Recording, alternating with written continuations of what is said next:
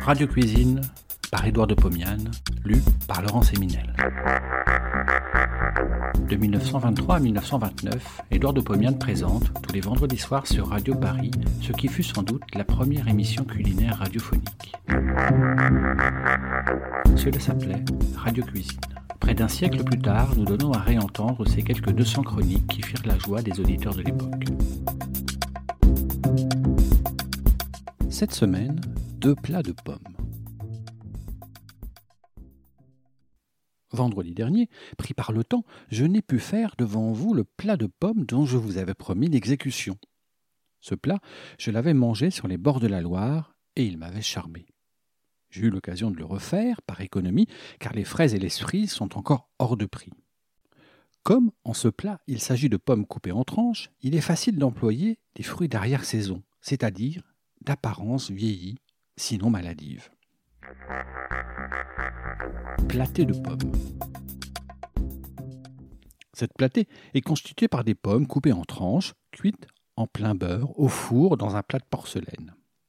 Ce qui donne un caractère spécial à ce plat, c'est que les pommes sont recouvertes d'une couche de pâte légèrement feuilletée. Le tour de main consiste à obtenir un jus caramélisé qui enduit un peu les pommes. Je me mets à l'œuvre. J'ai devant moi un kilo de pommes, 125 g de sucre en poudre, 100 g de beurre, un petit verre de cognac. Puis, pour la pâte, 150 g de farine, 80 g de beurre, deux pincées de sel, un quart de verre d'eau froide et une cuillère à soupe de crème épaisse. Je prépare tout d'abord la pâte. Elle aura ainsi le temps de se reposer un peu avant la cuisson. Je prends une terrine, j'y dépose la farine, le beurre, l'eau, le sel, je pétris du bout des doigts. J'obtiens une boule peu homogène. Je la dépose sur une planche enfarinée, j'abaisse au rouleau, j'obtiens un disque d'un centimètre d'épaisseur, je le plie en trois comme une serviette, puis en trois dans le sens perpendiculaire. Je couvre avec un linge, j'attends dix minutes. De nouveau, j'abaisse au rouleau, je plie en trois, puis en trois dans le sens perpendiculaire. Je couvre avec le linge, la pâte peut attendre. Je passe aux pommes. Je les épluche, je les coupe en tranches épaisses de 3 mm environ, je le fais à l'aide d'un rabot à pommes de terre. Je jette l'axe ligne des fruits, je prends un plat long en porcelaine. Je l'enduis avec la moitié du beurre, soit 50 grammes environ. Je parsème la moitié des pommes, je saupoudre avec la moitié du sucre, je parsème le reste du beurre divisé en morceaux, je dépose le reste des pommes, je saupoudre avec le reste du sucre, j'égalise bien cette couche, j'asperge le tout avec le cognac. Je prends la pâte, je la baisse de façon à obtenir un ovale un peu plus petit que la surface du plat, à peine plus petit. Je la pique à la fourchette en vingt endroits environ. Je dépose cette pâte sur les pommes. Je ne la colle pas au bord du plat. Je m'en garde bien. Je badigeonne la surface de la pâte avec la crème fraîche. Je porte au four chaud. Rapidement, le beurre fond. Les pommes exudent de l'eau, mais cette eau s'évapore en partie parce que la pâte n'adhère pas au plat. La pâte cuit, elle se dort. Une bonne demi-heure vient de se passer le tout est cuit. Mais il n'y a pas de caramel. Je saisis le plat, je le sors du four et je le pose sur la surface chauffante de la cuisinière.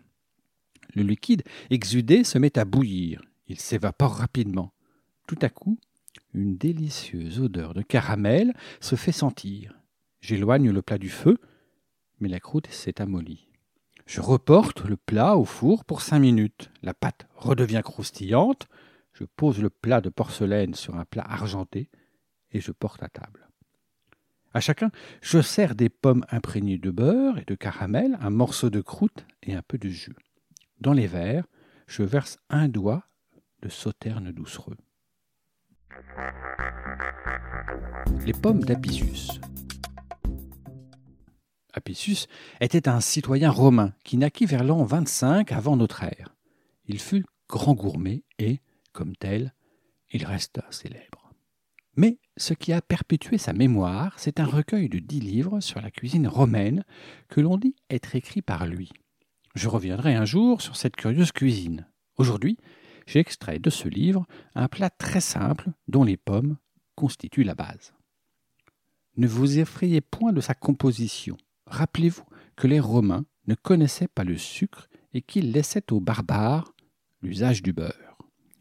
Celui-ci était pourtant connu à Rome depuis le VIe siècle avant notre ère, mais il n'était consommé que par les Scythes et les Thraces.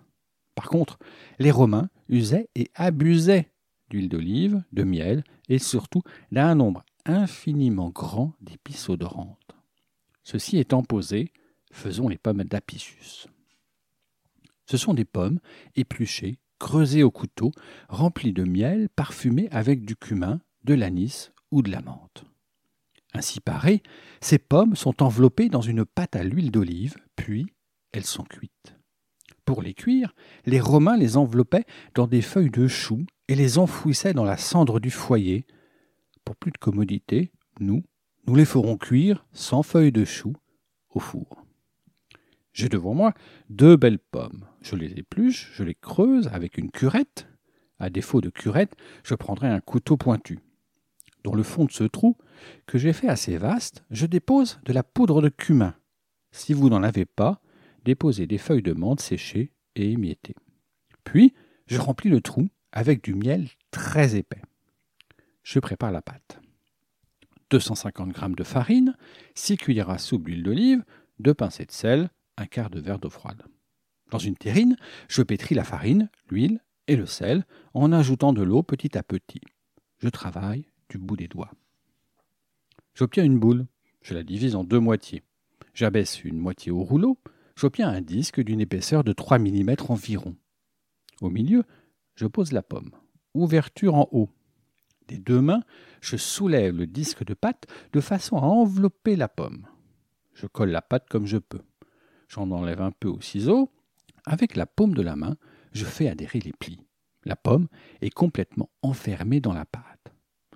J'en fais autant avec l'autre pomme et l'autre boule de pâte.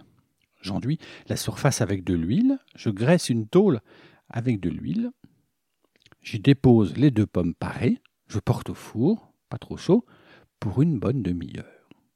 Je sors les pommes du four. Elles sont enveloppées d'une magnifique croûte dorée. Je les pose sur plat. Je prépare une sauce. Pour cela, dans une vieille casserole, je délaye 125 g de miel avec un verre de vin blanc sec. Je chauffe sans faire bouillir. Je porte à table les pommes sur un plat et la sauce dans une saucière. Je découpe chaque pomme en deux. Je sers à chacun une demi-pomme avec sa croûte et j'arrose avec le vin mielé. Ce dernier constituait chez les Romains une gourmandise recherchée, car il en faisait varier le parfum et la saveur en mélangeant des miels de diverses provenances avec des crus des vins qui leur convenaient spécialement. Bon appétit et à la semaine prochaine. Si vous avez aimé cet épisode, vous pouvez retrouver toutes les chroniques d'Édouard de Pomian dans les deux volumes de Radio Cuisine, un livre publié chez Menu Fretin et disponible sur www.menufretin.fr.